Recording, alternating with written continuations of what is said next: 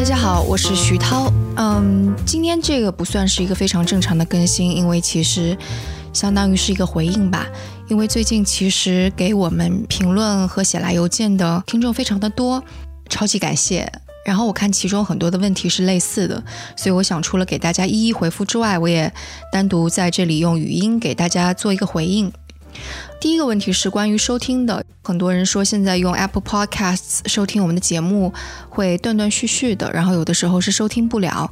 那我想原因可能是因为我们托管的这个 ISS feed 其实是在海外是用的 Fireside，所以有可能会不太稳定。那如果是国内的听众，可能就需要科学上网。然后另外一种解决方法是我的另外一位朋友跟我说的，他说如果你直接点击下载，等到下载完了之后听，通常是没有问题的。那我自己没有尝试过，大家也可以试试这个方法。还有另外一种解决方案就是关注我们的公众号 ETW Studio，E T W S T U D I O，因为现在我所有的音频都会放在微信公众号上，所以大家打开微信公众号，每一期的音频就直接嵌入在里边，也会有小程序版本啊。所以这可能是几个比较好的解决方案。然后也有听众会说，为什么我们不增加一个服务托管，例如用喜马拉雅的服务托管？事实上，喜马拉雅上我们也有，但是我不会去在苹果 Apple Podcasts 里边添加这个喜马拉雅的 ISS feed，因为很有可能节目就会不全了。其实大家都懂的。然后第二个是有听众批评我说，我在上一期。讲到美国抗议的这个事情的时候，我用黑人的这个词语来指代乔治·弗洛伊德，而没有用乔治·弗洛伊德的名字，认为我也是相当的刻板成见。我在这里表示道歉，因为我其实当时在说的时候，可能有想到说是不是直接冒出乔治·弗洛伊德这个名字，大家就会忘记说我我在说的究竟是谁，所以我表示道歉，而且我以后会用非裔美国人来表达吧，而不是用黑人。如果大家认为这是一种刻板成见的话。然后第三个是关于暴力的讨论，也是跟上一次的这期节目有关系，是说在这次抗议中，可能很多人都使用了暴力，然后有一些听众会说，也许只有暴力才能够引起从政府到民众更多的。重视，然后另外一些听众也会引用 c h a r n o a 的说法，说按照社会契约论，是代表政府的警察先破坏了政府和非裔美国人之间的契约，所以非裔美国人可以不遵守契约，因此使用暴力是正当的，是可以被理解的。我觉得这个理解没问题，因为我也是学法学理论的，所以我很清楚这个是在说什么。但是我觉得暴力永远是最后一个选项啊，因为得要问一下，究竟谁在使用暴力？以及暴力的确毁坏性非常的大，它能摧毁很多东西，但是它的建设性到底有多少？首先，我想说的是，就像在节目当中提到的，打碎商店的玻璃去抢东西的这些人，和真正非常有使命感去进行抗议的，也许并不是一类人。如果混淆这一点的话，事实上会给那些真正有使命感去抗议的非裔美国人或者其他的有色人种造成非常大的负担，因为这套说法是把非裔美国人的抗议和暴力是捆绑在一起讨论了。这也是为什么 Twitter 上很多人会拍视频，就想让大家看清楚，说那些乱涂鸦、抢东西、砸玻璃的，其实并不是那些肤色非常深的人，就很多拍下来都是白人吧。然后，另外我觉得暴力的毁坏性非常大，但是建设性却非常的少，因为暴力的时候，其实并不是很多人都能够保持理性跟清醒，然后你想要所实现的目标，其实会在其中模糊。所以这也是为什么，像无论是《旧制度与大革命》啊，还是《多数人的暴政》这些书，也都在阐释相似的道理吧。就是当暴力开始升级的时候，它的走向是完全不受任何一个人控制的。所以有可能运气好，结果还不错，但更大可能是失控，然后滑向一个所有人都不太想看到的局面。就毕竟在这种群体性的活动当中，克制和理性是非常稀缺的美德。然后这个我们可能在之前无论是肖战事件呀，或者还有其他的一些事件当中，我们也都能够体会到吧。这种事情一而再、再而三的上演，包括现在美国有一些文艺作品被下架，或者是教授被罢免，其实都能够看到这个事情的荒谬性所在吧。当然，可能大家有不同的意见了。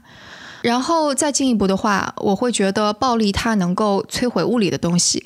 它也能够摧毁一个行政机构等等，但它是没有办法让一个新的制度、新的观念和习惯立刻从废墟当中成长起来的。这个就是为什么我们看法国大革命如此轰轰烈烈，但结果却是引来了一个前所未有的专制帝国，以及为什么像啊利比里亚，它是以美好的爱与自由这个目标出发，然后想要建立一个自由黑人的国度。结果后续发展，无论是战争也好，或者是移民过去的黑人和当地的土著民众的冲突，以及最后导致的军政府，其实局面都是非常糟糕的。这就是因为制度它就是建立非常缓慢的。当你把所有的规则全都打破的时候，就新的美好的规则并不是一定就能够马上生成的。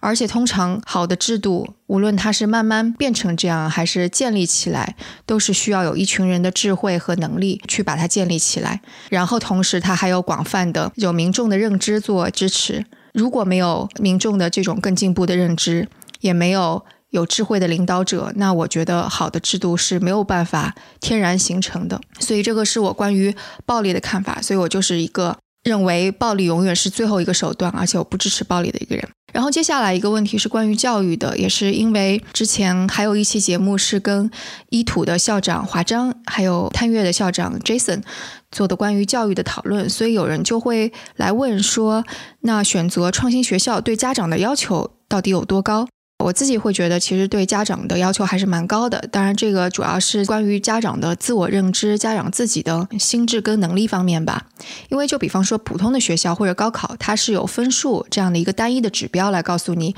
小孩子到底做得好不好。如果好，那他未来的途径是非常明确的，这就是一条路，考一个什么样的学校。出来大概会是一个什么样的职业或者是路程吧。但是如果是一个创新学校的话，创新学校其实来进行小孩子的评估，其实标准很多，它没有一个单一的像分数这样子非常一目了然的评价标准，它的评价标准可能就是含糊的叙述性的，然后也没有人能够非常清晰的告诉你未来你的小孩子是否一定会走哪条路。而且，当你身边的朋友、家长或者你的亲人依然是用高考那一套标准在做衡量的时候，你就相当于是被夹在这两套判断标准当中。所以，对于家长而言，你的心理的确要更加强大、更加坚定。当然，大家如果有兴趣想要知道更多的类似于大学教授是怎么想这个事儿的，也可以听我们这一期的《硅谷早知道》。这一期我的 partner Diane 是采访了卡内基梅隆大学的兼职教授戴学颖，然后他其实也是从美国的这种名校的角度去看，然后说可能未来的教育会发生一些变化，包括家长应该怎么去看待这些变化吧。所以大家有兴趣可以去听一下。然后还有一个问题是关于我的前后鼻音不分的问题。我是个南方人，所以的确我从来都没有搞清楚过前后鼻音是怎么回事儿，我也听不出来差别。即使是高考，但凡是关于这方面的拼音，我都是懵的。所以现在要我改，我估计我也改不了。也请大家多担待。然后觉得实在听得难受的，那可能就也可以放弃。嗯，我的确是无能为力。以上的所有的这些，可能涉及到一些观点啊之类的，